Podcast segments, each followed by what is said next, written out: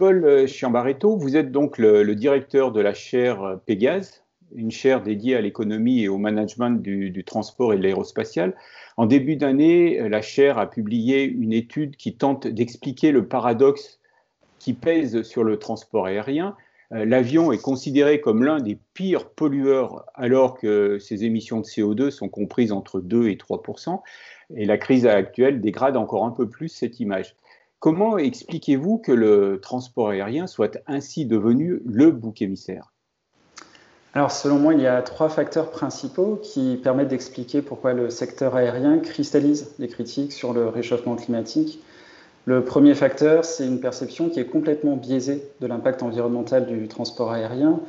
Le transport aérien, comme vous le disiez, c'est entre 2 et 3% des émissions de CO2 mondiales, mais quand on interroge les Français, et c'est ce que révélait notre étude, 91% des répondants pensent qu'il émet plus de 3% des émissions de CO2 et même plus de 50% de nos répondants pensaient qu'il représente plus de 10% des émissions globales.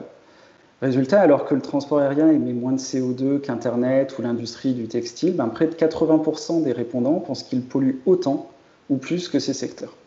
Et alors, je vous interromps, mais ce qui est, intéressant aussi dans votre étude, c'est que ce n'est pas simplement le grand public qui a cette perception, c'est que vous avez réussi à mettre en, en, évidence également le fait que cette euh, perception euh, tronquée euh, est, également présente dans le, monde de, l'aéronautique parmi les, personnels qui travaillent dans l'aéronautique.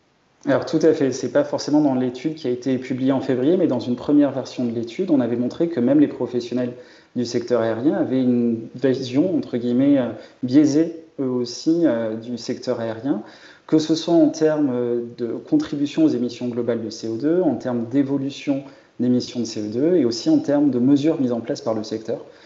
À titre d'exemple, le programme Corsia, qui est un peu le cheval de bataille finalement du secteur aérien, était connu de mémoire que par 7% des personnes qui travaillent dans le secteur aérien. Alors il y a un deuxième facteur aussi, en plus de cette problématique de perception biaisée, c'est un facteur d'ordre un peu plus sociologique euh, sur pourquoi finalement le transport aérien est cette espèce de, de bouc émissaire c'est que le transport aérien est perçu quand même par beaucoup de personnes comme le symbole des riches ou des gagnants de la mondialisation. Et d'ailleurs, toutes les critiques qui sont euh, adressées portent toujours sur l'avion permettant à des riches de voyager à New York ou de partir en vacances aux Maldives. Et encore une fois, la réalité, elle est bien différente. Euh, la DGAC, dans une de ses dernières études sur les passagers aériens, rappelait que 50% des passagers étaient des CSP modestes ou des inactifs, des étudiants, des retraités. Et de même, la part des passagers qui voyagent pour motif professionnel est en moyenne de l'ordre de 30%, et bien plus sur certains vols. On peut penser à des Paris-Toulouse, par exemple, en particulier ceux le lundi matin ou le vendredi soir, où il y a énormément de trafic professionnel. Et en fait, avec cette conception du transport aérien, il est d'autant plus facile de proposer une nouvelle taxe en se disant qu'elle affectera des passagers soi-disant riches ou qui ne sont pas à quelques euros près. Mais on reste toujours dans ces idées reçues, à savoir que le secteur aérien, est déjà fortement taxé, les marges des compagnies aériennes sont très faibles, et cela bien avant la crise du Covid-19. Et surtout, la problématique de l'exonération des taxes sur le kérosène, qui est souvent mobilisée par les écologistes, fait souvent oublier que le transport aérien, au moins en Europe, est déjà dans le système, par exemple, euh, européen d'échange de quotas d'émissions de CO2, le système ETS, euh, et donc, entre guillemets, taxé déjà pour ces émissions de CO2. Plus globalement, en fait, l'idée, c'est que pour beaucoup de personnes, critiquer le transport aérien est une façon de ne pas se remettre en question, de ne pas remettre en question sa propre façon de faire. Et finalement, il faut peut-être le rappeler, euh, le transport aérien, quand bien même on, déciderait de l'arrêter totalement, il ne resterait toujours 98% du problème à régler. Donc ça veut dire que le problème ne vient pas uniquement de là. Et il y a un dernier facteur euh, qui est lié au fait que, selon moi, le secteur aérien est un secteur qui a un fonctionnement très technique. Et en ce sens, je suis convaincu que le secteur aérien a sa part de responsabilité dans le Flixcam. Qu'est-ce que ça veut dire? Ça veut dire que le secteur aérien, c'est un secteur qui a une culture technique ou technologique très forte, et d'ailleurs la majorité des personnes qui travaillent dans le secteur ont une formation d'ingénieur. Et face à un problème, ben, la solution qui est adaptée est une solution qui est scientifique. Et ça a relativement bien porté ses fruits, puisque ben, les émissions de CO2 par passager aérien transporté, elles ont baissé globalement de 25% au, cours des 15 dernières années. Le véritable problème, c'est que les Français ne le savent pas. 98% des Français sous-estiment les efforts réalisés par le secteur aérien pour réduire son empreinte environnementale. Et d'ailleurs, 90% des Français pensent que les émissions par passager aérien transporté ont été soit stables, soit ont augmenté. Donc il y a un véritable enjeu pour le secteur aérien en termes de communication. Alors il y a une prise de conscience de ce problème de communication qui a eu lieu à partir d'automne 2019. Ah, mais il faut faire preuve de pédagogie et souligner ce qui a déjà été fait et faire preuve de transparence sur ce qu'il reste à faire. Parce qu'à ce jour, malheureusement, le débat sur l'impact environnemental du transport aérien est complètement irrationnel et il a abouti à des mesures ou des prises de position qui sont assez folles au lieu d'essayer d'aider le transport aérien à véritablement continuer sa transition écologique. Alors, vous avez parlé du Flixcam. Dans l'étude que vous avez euh, dirigée, vous avez montré comment ce phénomène, euh, autrement dit la honte de prendre l'avion, est devenu euh, viral. Hein, et ça, c'est une partie très intéressante de votre étude. Vous avez retrouvé l'email zéro, hein, celui qui a mis le feu aux poudres. Pensez-vous que le Covid 19, un autre virus, va renforcer cet effet Flixcam, ou au contraire, la honte de prendre l'avion va être dilué dans les multiples euh, effets de la crise économique qui, est, qui a mis à genoux, oui, le transport aérien mondial. Alors, en effet, le, Flixcam est, né finalement le premier tweet où l'on retrouve le terme Flixcam date de 2017, finalement une période qui était plutôt florissante pour le secteur aérien, une augmentation du trafic, un retour au profit. Et on aurait pu penser que le Covid-19 allait permettre un peu de diluer la honte de prendre l'avion et la reléguer assez loin dans la priorité des Français ou des Européens. Mais assez paradoxalement, le transport aérien était aussi l'un des secteurs les plus exposés médiatiquement pendant cette période de crise du Covid-19. Euh, dès les premières semaines, lorsqu'il a fallu arrêter les vols pour limiter la diffusion de l'épidémie, puis pendant le début du confinement, lorsqu'il a fallu rapatrier en urgence des dizaines de milliers de Français bloqués à l'étranger, et maintenant aussi du fait des difficultés financières des compagnies aériennes qui ne peuvent quasiment plus voler et qui ont besoin du soutien de l'État. Et alors même que le transport aérien a montré toute son utilité pour la société pendant cette période de crise, pour les rapatriements ou pour l'acheminement des masques par exemple, il n'a jamais eu un aussi faible pouvoir de négociation. Et certains politiques, certaines ONG l'ont bien compris et ont saisi cette opportunité pour conditionner les aides à une accélération de la transition écologique des compagnies aériennes. Alors, l'idée en soi, elle n'est pas forcément mauvaise. On peut saisir l'opportunité d'une crise pour se transformer et faire des changements que l'on n'aurait pas pu faire en temps normal. Ce qui pose vraiment problème, en fait, c'est la problématique de la mise en œuvre. C'est la mise en œuvre, en fait, qui pose question. Et cela à trois niveaux. Tout d'abord, en termes de timing. Est-ce véritablement le bon moment pour demander des investissements supplémentaires quand les, quand les compagnies aériennes sont déjà exsangues? Ne faut-il pas leur donner d'abord les moyens de reprendre des forces pour pouvoir investir ensuite, dans un deuxième temps, dans le développement durable? Ensuite, ça pose une question en termes de périmètre géographique. Encore une fois, fait des pavés de bonnes intentions. Et en imposant ces mesures uniquement aux compagnies aériennes françaises, et plus particulièrement à Air France, est-ce qu'on n'affaiblit pas encore plus le pavillon français, laissant ainsi plus de place à des compagnies aériennes étrangères moins vertueuses sur le plan environnemental? Et là, pour le coup, une réponse coordonnée de l'ensemble des pays, ou en tout cas un minima au sein de l'Europe, serait plus pertinente. Et enfin, ça pose une dernière question en termes sectoriels. Pourquoi demander cette transition écologique uniquement à Air France ou au transport aérien et pas à d'autres entreprises dans d'autres secteurs? Les plans d'aide économiques qui seront mis en place pour le secteur automobile ou pour le secteur du bâtiment seront-ils aussi contraignants sur les aspects écologiques? Assez paradoxalement, l'audition par le Sénat de la direction d'Air France KLM a montré qu'Air France et le transport aérien dans son ensemble n'avaient pas attendu les demandes de l'État pour mettre en place un certain nombre de mesures significatives pour réduire son empreinte environnementale. Et alors, euh, vous parliez donc de, des risques qu'on pourrait faire courir à Air France euh, si on lui imposait des, contraintes environnementales, notamment là, il est question en ce moment donc euh, de, l'encourager à arrêter les lignes qui sont en concurrence avec le TGV par exemple. Est-ce qu'on demandera la même chose à EasyJet ou à Ryanair? Donc les, compagnies low cost, elles n'attendent pas euh, des aides pour l'instant, elles tentent de réamorcer la pompe à grands coups de promotion, euh, je dirais comme autrefois, et dans le même temps, elles annoncent que des mesures de distanciation physique ne sont pas compatibles avec leur modèle économique. Hein. C'est sûr que toute distanciation physique va faire s'écrouler le, coefficient de, remplissage. Donc ça, c'est pour les low cost. Et de leur, côté, les, les majeurs, elles, elles envisagent des réductions d'effectifs spectaculaires. Euh, les faillites vont se multiplier. Il y, en a, il y a déjà certaines euh, compagnies qui ont jeté l'éponge. Pour sa part, Air France s'apprête à tailler dans son réseau domestique pour commencer et euh, veut jouer la complémentarité avec le train et le bus. À, ce stade-là de, la crise, êtes-vous en mesure dès à présent d'imaginer comment les cartes pourraient être redistribuées? Alors c'est une question difficile et il est difficile à ce jour de, savoir qui seront les, grands gagnants ou les grands perdants de la crise dans le transport aérien. Euh, la seule chose que l'on sait en fait, c'est qu'on ne sait pas grand-chose sur ce que sera le, secteur aérien après et ceux qui font des, prévisions très pointues, euh, euh, sont, c'est assez risqué d'une certaine façon. En revanche, cette période de crise, elle permet d'identifier quelques tendances de fond qui sont assez intéressantes et qui permettront d'essayer de brosser une sorte de, de portrait robot en tout cas du comportement d'une compagnie aérienne à, l'avenir.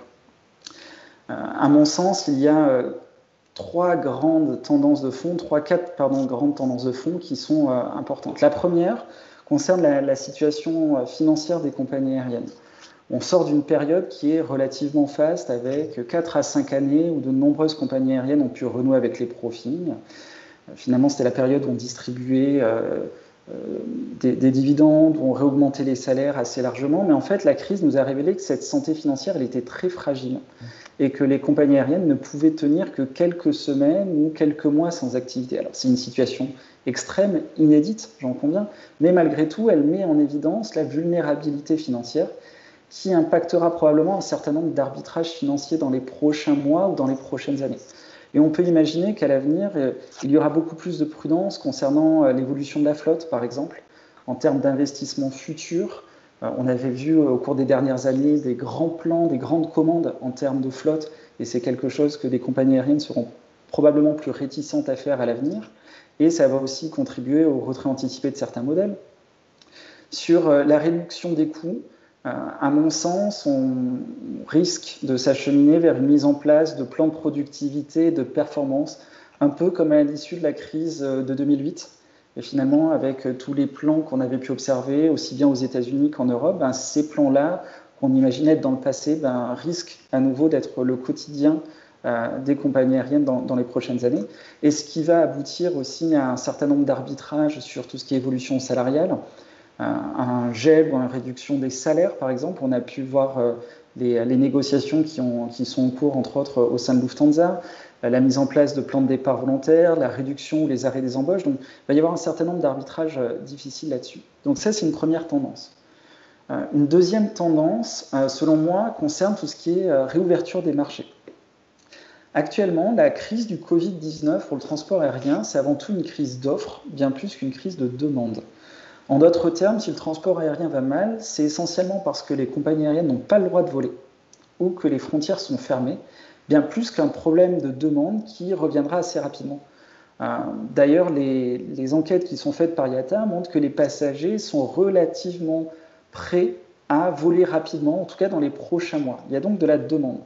Et un des grands enjeux qui va se présenter va être de savoir comment et à quelle vitesse les différents marchés vont se réouvrir. Alors très probablement, et entre autres c'est ce qui a été annoncé par IATA, on va avoir une réouverture d'abord du domestique, puis de l'intracontinental et à terme de l'intercontinental.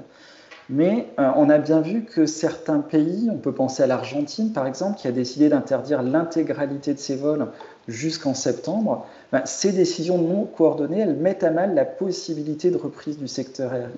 Et donc, un des grands enjeux qui va se présenter au secteur aérien va être celui de la coordination d'une part de l'ensemble des acteurs aériens, mais aussi des États pour la réouverture de leurs frontières, pour pouvoir essayer de réduire ce problème d'offre. Troisième enjeu qui, à mon sens, est, crucial euh, et qui est au, cœur de l'actualité, ce sont tout ce qui est enjeux sanitaires et enjeux de traçabilité. Euh, cette réouverture, elle ne pourra pas se faire sans mettre en place de véritables mesures sanitaires qui limiteront la, bah, diffusion de ce virus entre les villes ou entre les pays, même si l'impact en tant que tel est, assez limité.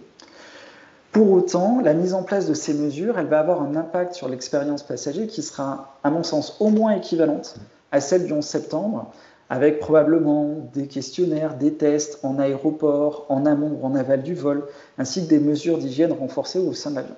Alors encore une fois, euh, tout l'enjeu sera d'être réaliste dans les recommandations qui sont proposées. L'hypothèse, par exemple, de laisser un siège vacant, euh, c'est un non-sens euh, tant d'un point de vue économique qu'écologique. Et finalement, ça contribuerait bien plus à une mise en faillite euh, accélérée de compagnies aériennes qu'autre chose. L'enjeu, c'est d'arriver à s'assurer en fait que l'ensemble des compagnies, aéroports et États se mettent d'accord sur des standards communs, un peu comme les standards IOSA, par exemple, qui sont mis en place par IATA, qui pourraient être certifiés en fait, par l'ensemble des acteurs et dire très bien, cette compagnie, elle respecte ces critères de base et on considère que les passagers qui viennent de telle compagnie, ils ont été, entre guillemets, euh, validés d'un point de vue sanitaire. Et c'est quelque chose qui sera important en particulier pour tout ce qui est vols internationaux et aussi vols en correspondance. Et donc, un des enjeux, en fait, toujours sur cette question sanitaire, sera finalement la question du partage de l'information sur toutes ces données sanitaires entre les pays, et ça posera la question de la traçabilité des passagers qui est encore trop limitée à ce jour. On n'est pas capable à ce jour de savoir véritablement d'où vient un passager, à part le dernier segment. Et la question se posera finalement lorsque ben, ces passagers auront passé des tests sanitaires bien en amont. Et donc la question du partage de l'information entre les différents acteurs se posera. Alors après, est-ce qu'il faut voir ces mesures d'hygiène comme simplement un coût supplémentaire oui, ça va représenter un coût, mais c'est aussi une opportunité de différenciation pour les compagnies aériennes et pour les aéroports. Au même titre que certains aéroports, et en particulier les hubs, sont préférés au niveau mondial parce que le passage de la sûreté est plus fluide, mais il pourra en être de même aussi pour les aéroports ayant les mesures sanitaires les plus efficaces ou les moins invasives. De même, les compagnies aériennes pourront aussi utiliser l'argument de l'hygiène comme un facteur différenciant. Alors certes, ça va rallonger la durée des demi-tours mais cela pourrait être aussi un argument de vente auprès de certains passagers qui seraient sensibles à ces questions-là. Et assez paradoxalement, en rallongeant en fait cette durée des demi-tours pour l'ensemble des compagnies aériennes, ces mesures d'hygiène devraient impacter plus négativement les compagnies low cost que les compagnies traditionnelles. Et donc, ça devrait rééquilibrer en fait euh, la, relation entre les deux. Et il y a une toute dernière tendance qui, à mon sens, est, cruciale. Et, ce moment de crise, en fait, met les compagnies aériennes en difficulté et elle met en évidence la nécessaire capacité de résilience et d'agilité. Historiquement, traditionnellement, une compagnie aérienne, elle a toujours été dans une optique d'optimisation des opérations ou de l'exploitation. En d'autres termes, une compagnie aérienne, elle ne s'arrête jamais, elle fonctionne 24 heures sur 24, 7 jours sur 7, elle a continuellement des avions en l'air et à chaque minute, chaque opération est optimisée l'implication de ce mode de fonctionnement, c'est que la mise en place de processus ben, complexes euh, qui font tourner cette mécanique bien liée est parfaite, mais ça ne laisse pas beaucoup de place pour tester de nouvelles choses, de nouveaux outils, de nouvelles approches. Autrement dit, c'est une approche qui n'encourage pas vraiment l'innovation et qui va favoriser le statu quo. Cette crise, elle est unique et finalement, en mettant à l'arrêt 90 à 95% du trafic, elle remet en question tous ces fonctionnements, tous ces processus. Et donc, elle va pousser les compagnies aériennes à se dépasser, parce qu'elles ne peuvent plus se contenter d'optimiser leur capacité d'exploitation et de faire comme avant. Elles vont devoir développer en parallèle leur capacité d'exploration pour identifier de nouvelles approches, de nouveaux fonctionnements dans cet environnement incertain. Et en fait, seules les compagnies aériennes qui seront réellement ambidextres, c'est-à-dire à la fois portées sur l'exploitation, mais aussi sur l'exploration, auront, à mon sens, l'agilité nécessaire pour rebondir à l'issue de cette crise. Donc c'est un, redémarrage qui risque d'être progressif et assez long. Hein. Alors Paul Chambaretto, vous avez frappé cette année un grand coup avec la première étude de la chaire dédiée à l'économie et au management du transport aérien. Euh, avez-vous déjà lancé votre, votre équipe sur un deuxième sujet? Là, ce sera ma dernière question. Alors pour l'instant, on hésite entre plusieurs sujets. Euh, en effet, et c'est vrai qu'après avoir travaillé sur l'impact environnemental et avoir eu euh, beaucoup de relais, on, s'interroge sur le prochain sujet. Euh, la tentation est forte de travailler sur le transport aérien et le Covid-19. on essaie de voir sous quel angle l'aborder pour essayer d'aller au-delà du simple commentaire et au-delà de la simple conjecture, mais essayer de l'attaquer sous un angle véritablement scientifique.